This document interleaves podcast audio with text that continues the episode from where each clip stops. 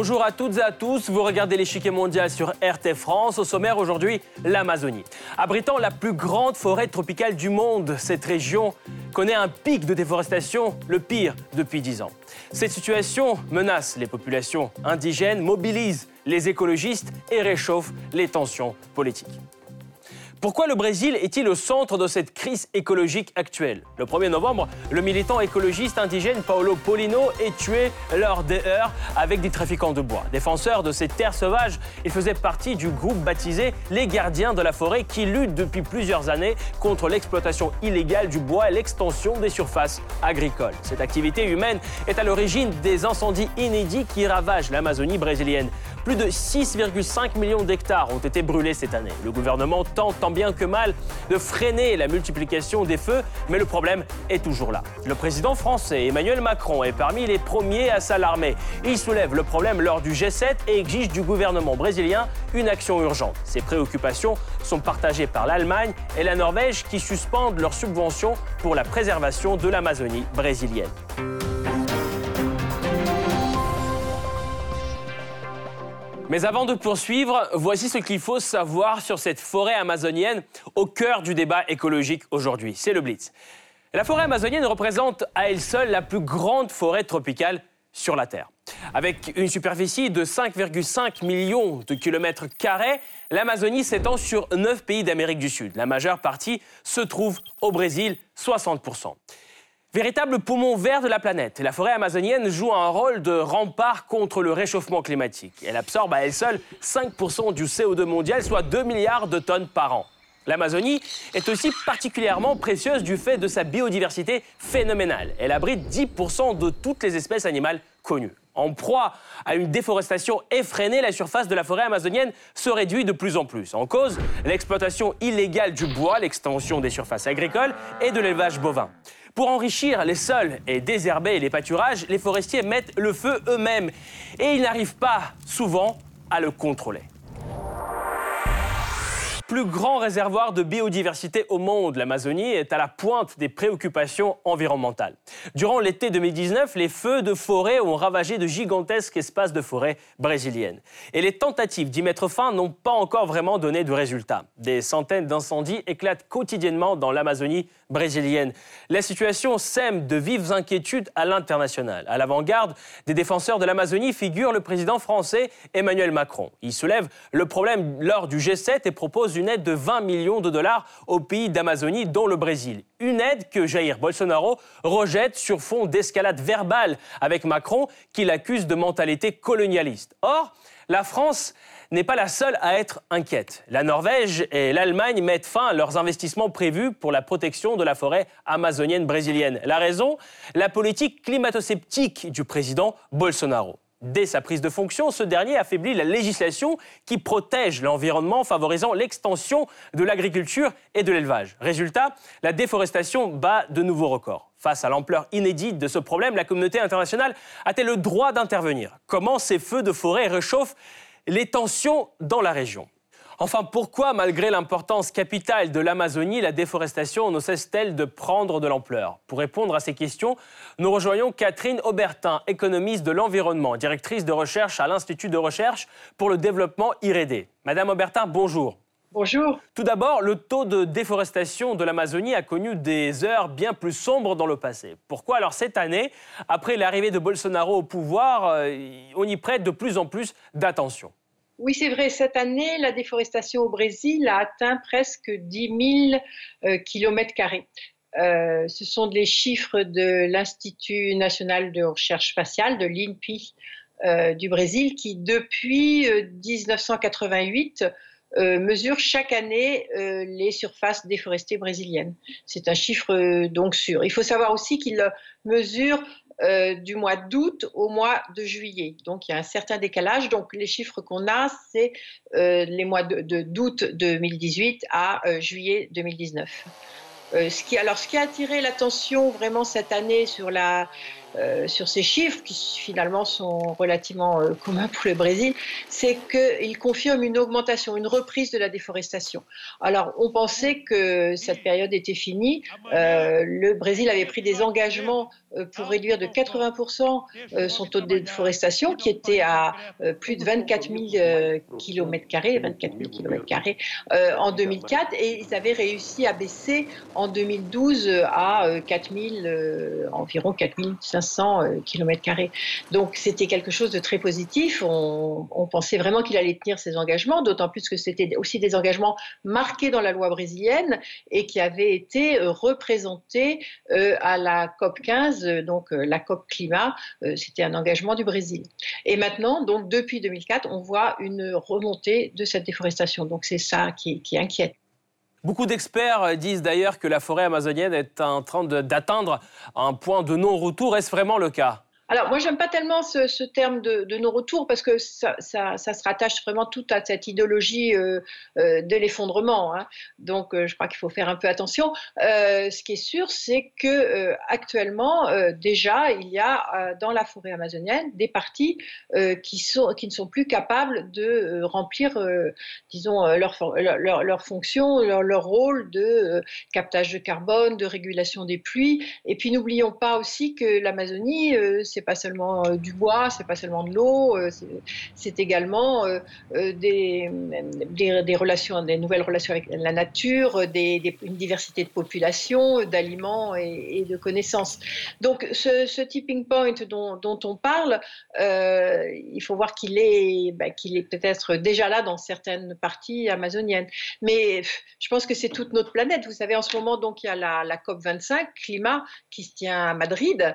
Et on est en mhm. train de discuter ça. Donc je crois que la, question du non-retour, c'est vraiment euh, s'étend bien plus au-delà de la forêt amazonienne, qui, comme je dis, n'est pas un tout homogène. Donc il y a déjà des parties où il faut, on peut vraiment euh, s'inquiéter. Oui. Justement, parlons d'autres parties maintenant. Dans cette émission, euh, nous parlons de la question amazonienne côté Brésil. Cependant, 40% de la forêt se trouve dans les autres pays. La partie restante est-elle soumise au même danger qu'au Brésil actuellement? On retrouve aussi, on retrouve la même chose, c'est-à-dire déjà l'influence du changement climatique qui fait que ces forêts euh, subissent des écarts de température, hein, des montées de température, et donc sont un peu plus euh, sensibles à, la propagation des feux.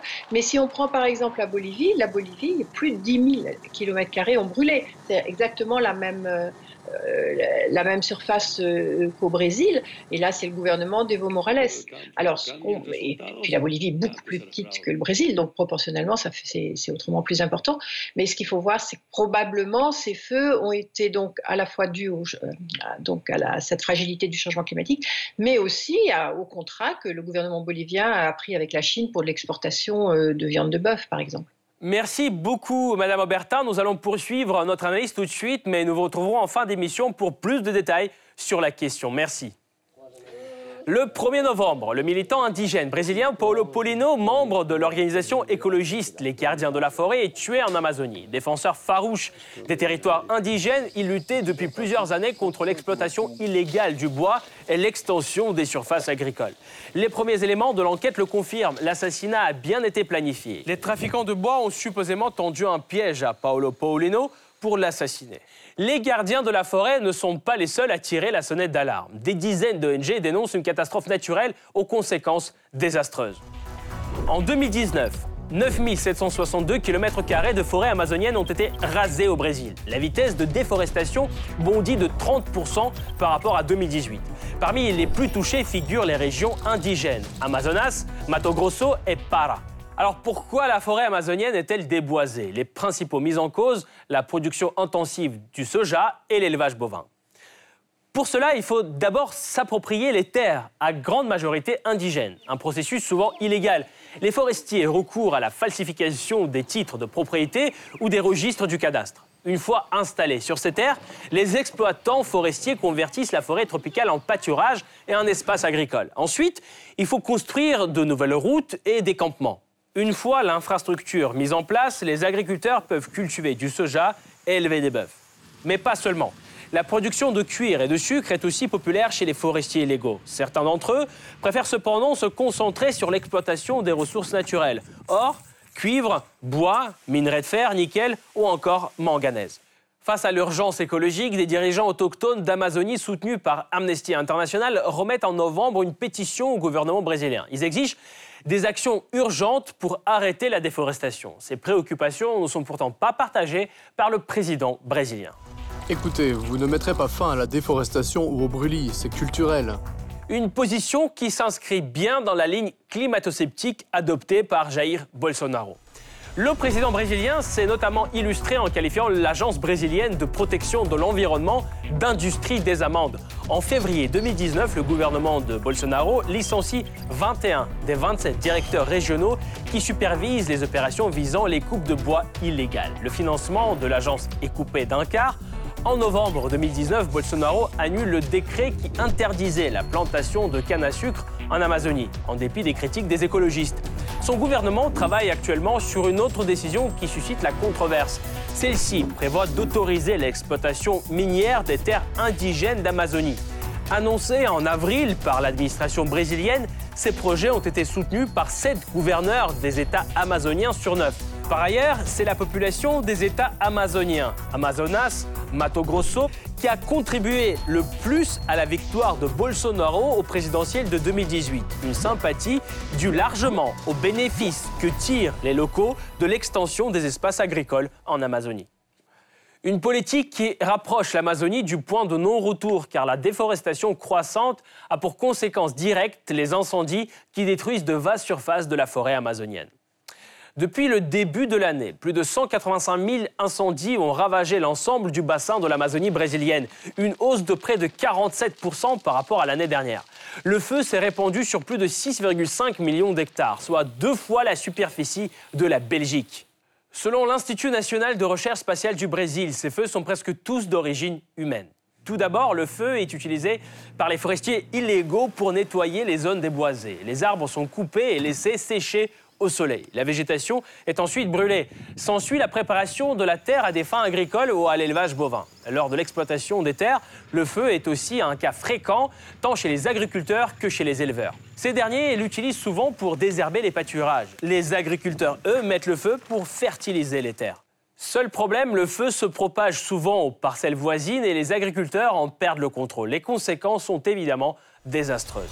Selon la WWF, 265 espèces animales et végétales en voie d'extinction sont menacées par les incendies. Près de la moitié d'entre elles sont des espèces uniques de la région. En outre, les fumées au-dessus des villes amazoniennes ont de graves conséquences sur la santé, provoquant de sérieux problèmes respiratoires. Rien que pour les six premiers mois de l'année, 30 000 enfants ont été hospitalisés à cause des problèmes respiratoires. À moyen terme, les incendies ont un impact sur la production de CO2 et par conséquent le réchauffement de la planète. Cependant, brûler la forêt n'est pas interdit au Brésil. Pour pouvoir mettre le feu, il faut obtenir l'autorisation des autorités environnementales. Celles-ci sont actuellement contrôlées par Ricardo Salles, ministre de l'Environnement nommé par Jair Bolsonaro. Face à l'urgence, le président brésilien décide finalement de suspendre temporairement cette pratique. Le décret est signé le 28 août. À partir de cette date, tous les brûlis sont interdits pour une durée de deux mois, sauf cas exceptionnel. Une mesure qui n'a pourtant pas été prolongée. Quelques jours avant cette décision, Bolsonaro autorise les gouverneurs des États à recourir à l'armée pour identifier et lutter contre les foyers d'incendie.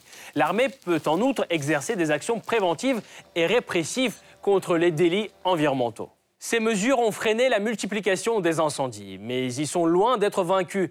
Rien qu'en novembre 2019, plus de 18 000 incendies ont été identifiés dans l'Amazonie brésilienne. Alors pourquoi les feux persistent-ils? Que propose la communauté internationale? La réponse après la pause.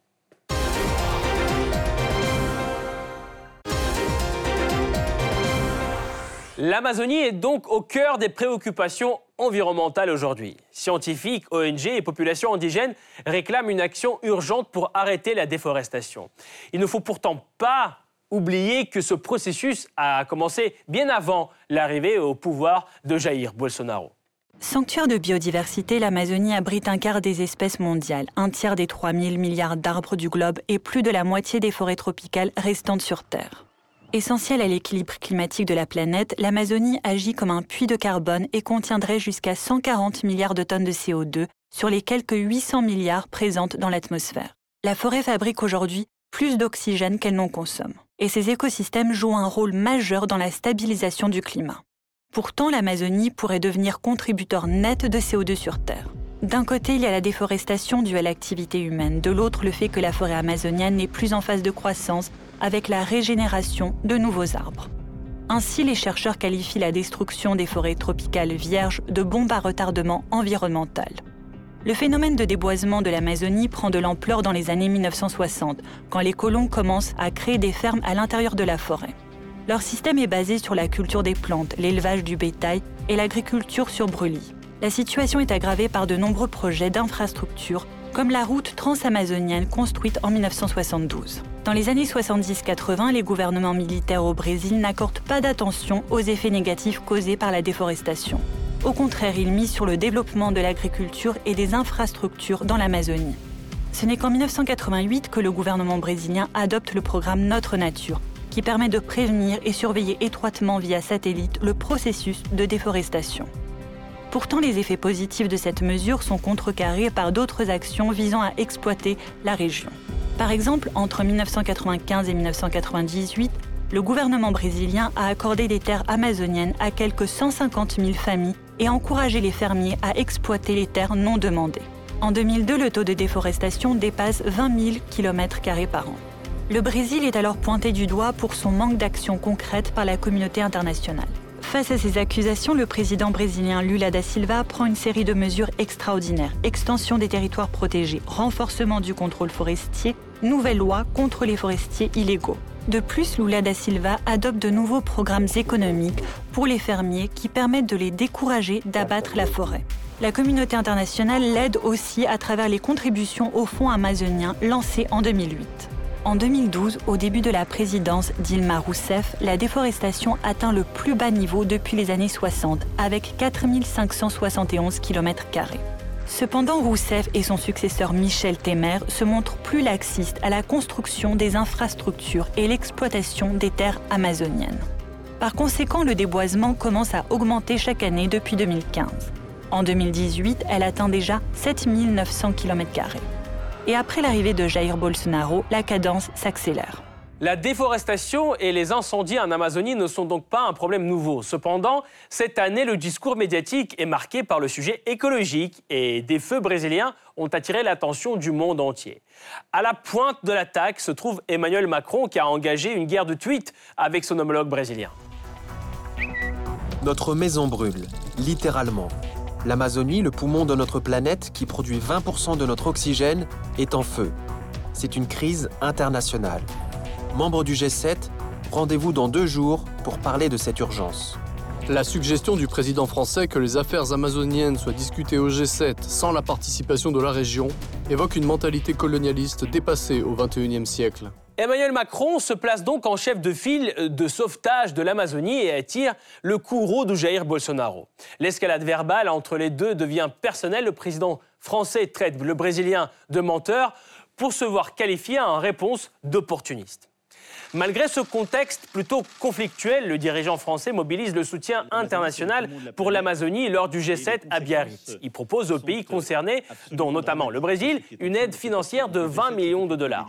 Une aide que Jair Bolsonaro se refuse à accepter. Il exige le retrait des insultes, mais s'irrite surtout de ce qu'il perçoit comme une atteinte à la souveraineté brésilienne des associations, des ONG, des acteurs ont depuis plusieurs années soulevé la question de savoir si on peut définir un statut international de, l'Amazonie. C'est aujourd'hui pas le, cadre de l'initiative qu'on prend, mais c'est une vraie question qui se pose. Si un État souverain prenait de manière claire, concrète, des mesures qui d'évidence s'opposent à l'intérêt de toute la planète. Une séquence qui a indigné Bolsonaro. Dans sa réponse, il insiste que le Brésil n'est pas à vendre. A-t-il pourtant raison d'affirmer que le problème de l'Amazonie relève uniquement des affaires intérieures du Brésil? Oui et non. Premièrement, plusieurs zones en Amazonie sont inscrites dans la liste du patrimoine de l'UNESCO. 6 millions d'hectares au total. Ces zones sont placées sous sauvegarde internationale. Pourtant, la communauté ne peut pas intervenir directement si quelque chose va mal. Elle peut suivre la gestion du site et aider des États qui le demandent. Autre type de zone protégée par l'UNESCO, ce sont des réserves de biosphère. L'Amazonie en compte 12. L'ONU y élabore des programmes pour concilier la conservation de la biodiversité avec le développement économique. Leur gestion est en revanche encore plus encadrée par le pays hôte. Le patrimoine mondial et des réserves de biosphère permettent de concilier la souveraineté nationale et la gestion commune de zones sensibles. Ces zones, protégées par l'ONU, ne représentent pourtant qu'un pour cent de la surface totale de l'Amazonie. Quid du reste de l'Amazonie. La communauté internationale a-t-elle le droit d'intervenir si ce poumon de la Terre est en train d'étouffer dans les fumées? Une question sur laquelle se sont déjà penchés des membres de l'ONU. En 2001, à la demande de Kofi Annan, la Commission internationale de l'intervention et de la souveraineté des États avait établi des conditions pour une intervention humanitaire internationale. Parmi elles, des catastrophes naturelles extraordinaires que l'État en question est incapable de gérer lui-même. La méthode recommandée Sanctions économiques et boycott commercial. Et c'est précisément dans cette direction que va l'action mondiale de pression sur Bolsonaro. Les premières mesures euh, sont venues en août. L'Allemagne et la Norvège suspendent leurs subventions pour la préservation de l'Amazonie brésilienne. Quelques 65 millions d'euros ne seront pas accordés. Pour les deux pays européens, Jair Bolsonaro ne fait pas assez pour prévenir la déforestation. Il refuse donc de soutenir sa politique. Le dirigeant brésilien relativise, selon lui, son pays peut se passer facilement de cette aide. Cependant, le volet suivant de la campagne de pression sur Bolsonaro peut être plus dur à avaler. Fruit de 20 ans de négociations, l'accord commercial UE-Mercosur annoncé en juin dernier risque de tomber à l'eau. Si Bolsonaro ne change pas de position sur la déforestation, la France refuse de ratifier le traité. C'est le message ferme envoyé par Emmanuel Macron fin août. Depuis, l'Irlande, le Luxembourg et l'Autriche ont aussi marqué leur désapprobation. Signe alarmant pour le Brésil, dont l'agriculture profiterait largement de cet accord. L'unanimité des 28 est requise pour qu'il soit ratifié. Dernier acte de cette pièce, fin août, la Finlande appelle l'UE à envisager officiellement des sanctions contre le Brésil. Cette campagne n'a pour l'instant pas vraiment contribué à tempérer la position de Bolsonaro. Il est déterminé à poursuivre la politique approuvée par son noyau électoral, même s'il n'a pas beaucoup de soutien à l'international. Pourtant, il se targue de garder un allié de taille, son homologue climato-sceptique américain, Donald Trump. Il travaille très dur sur les feux de l'Amazonie et fait du bon travail pour le peuple brésilien à tous les égards. Ce n'est pas facile. Son pays et lui ont le soutien total des États-Unis. Sur fond de cette division dans l'opinion internationale, le président brésilien défend donc sa vision de gestion de la crise. La solution doit être négociée entre les pays directement concernés. C'était précisément le but du sommet présidentiel pour l'Amazonie. Début septembre, chefs d'État et représentants des sept pays amazoniens se sont réunis en Colombie pour en débattre. Le Venezuela et la France, représentés en Amazonie par la Guyane française, n'étaient d'ailleurs pas invités. Le résultat de la rencontre est néanmoins prometteur. On compte notamment la signature du pacte dit de Laetitia. Par ce traité, des pays de la région s'engagent à des mesures concrètes et une approche coordonnée pour protéger l'Amazonie. Un plan d'action détaillé qui fera suite à ce traité reste pourtant à élaborer. Initiative encourageante, le pacte de Laetitia sera-t-il atténué des inquiétudes internationales? Est-il possible d'engager une action globale visant l'Amazonie sans enfreindre la souveraineté des États concernés? Pour mieux comprendre l'état des lieux en Amazonie, nous revenons vers Catherine Aubertin, économiste de l'environnement, directrice de recherche à l'Institut de recherche pour le développement IREDE. Madame Aubertin, Parlons maintenant de l'aspect géopolitique du problème. Êtes-vous d'accord avec Emmanuel Macron quand il affirme qu'il faut réfléchir sur un statut international de l'Amazonie? Serait-ce pour vous de l'ingérence dans les affaires intérieures du Brésil?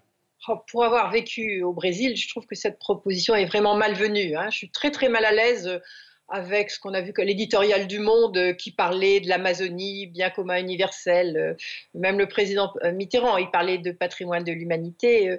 il faut savoir, l'Amazonie, ça a toujours été, a toujours été un territoire contesté. C'est-à-dire que même avant, même avant l'arrivée de, Cabral, il y avait toujours cette. le Brésil a, dû toujours déplacer sa, frontière toujours plus à l'ouest, toujours gagner contre, enfin, contre les autres pays. C'est un pays, l'Amazonie, y a huit pays frontières. Euh, elle, est, très loin des centres de pouvoir, que ce soit les pouvoirs économiques de Sao Paulo ou le pouvoir de Rio. Donc ça a toujours été un, territoire qui a euh, a, connu des, convoitises. on peut rappeler au, milieu du 19e siècle, les pays comme les États-Unis et les pays européens avaient exigé que la, circulation sur l'Amazone soit internationalisée. donc les militaires ont toujours voulu vraiment conserver cet, cet espace et il y avait tout ce discours qu'il fallait donner des terres, des, terres sans hommes aux hommes sans terre, donc occuper l'Amazonie, il fallait l'intégrer, integra, prano, entregar, c'est-à-dire l'intégrer pour ne pas la, laisser aux autres. Donc vraiment, euh, l'Amazonie, c'est quelque chose, c'est une sorte de fierté nationale, bien qu'au point de vue économique, pour les Brésiliens, c'est pas grand-chose. Hein. Euh, ça occupe plus de 40% du territoire, mais euh, ça représente moins de 8% du, du, PIB. Donc c'est vraiment important. Et puis sur le, papier, au moins, les Brésiliens, ils s'occupent de leur forêt. Effectivement, sur le papier, la forêt amazonienne est protégée pour 25% en gros, hein, ce sont des terres indigènes. Hein, euh, pour autres 25%, ce sont des unités de conservation. Et dans les propriétés privées, les propriétés privées doivent laisser 80%, 80% de leur surface en végétation native. C'est-à-dire que les, propriétaires ne peuvent pas défricher 80% de leur propriété. Donc, vous voyez, euh, c'est un peu une insulte aux Brésiliens de dire vous n'êtes pas capable de vous occuper de votre forêt. Donc, c'est très difficile. C'est le meilleur moyen de mettre tous les Brésiliens derrière Bolsonaro, qui pourtant est tout à fait critiquable. Enfin, l'Allemagne et la Norvège suspendent leurs subventions pour la préservation de l'Amazonie. La Finlande appelle l'Union européenne à envisager euh, officiellement des sanctions. Plusieurs pays, dont la France, ne veulent pas ratifier l'accord commercial UE-Mercosur. Est-ce la fin de cet accord et jusqu'où iront ces pressions sur euh, Bolsonaro, selon vous? Alors il y a deux choses, c'est toujours compliqué. les boycotts et les sanctions, c'est à double tranchant. Par exemple, l'Allemagne et la Norvège ont beaucoup financé euh, des mesures de protection de la forêt amazonienne. Au moment même euh, où euh, Jair Bolsonaro est en train de couper les crédits aux agences gouvernementales qui défendent l'Amazonie, vous voyez, il y, a, quelque chose qui, qui est gênant mais c'est vrai que les sanctions commerciales sont certainement euh, une façon importante euh, d'agir sur la situation. Par exemple, euh, quand il s'est agi de transférer l'ambassade brésilienne de Tel Aviv à Jérusalem, Bolsonaro a dû reculer sous la pression des, des industriels de l'agroalimentaire les plus importants parce que les pays arabes allaient arrêter d'acheter du poulet, par exemple. Donc ça, c'est important. De la même façon, il a renoncé euh, à euh, fermer le, en finir avec le, ministère de l'environnement, parce que là aussi, les gros, industriels exportateurs leur disaient, mais on ne va plus pouvoir exporter notre soja et notre viande si c'est lié à la déforestation amazonienne. Donc effectivement, euh, ces, ces, sanctions commerciales peuvent, peuvent avoir un effet. Mais je pense qu'aussi, il faut en profiter pour remettre nous, nous Européens, en cause nos modèles de production. Merci beaucoup, Catherine Aubertin, d'avoir apporté votre avis. Je rappelle, vous êtes économiste de l'environnement, directrice de recherche à l'Institut de recherche pour le développement IRED. Merci encore, euh, Madame Aubertin, d'avoir participé à cette émission. Cette partie-là n'est pas encore terminée. La semaine prochaine, une nouvelle partie vous attend avec d'autres pions sur l'échiquier mondial. À bientôt sur RT France.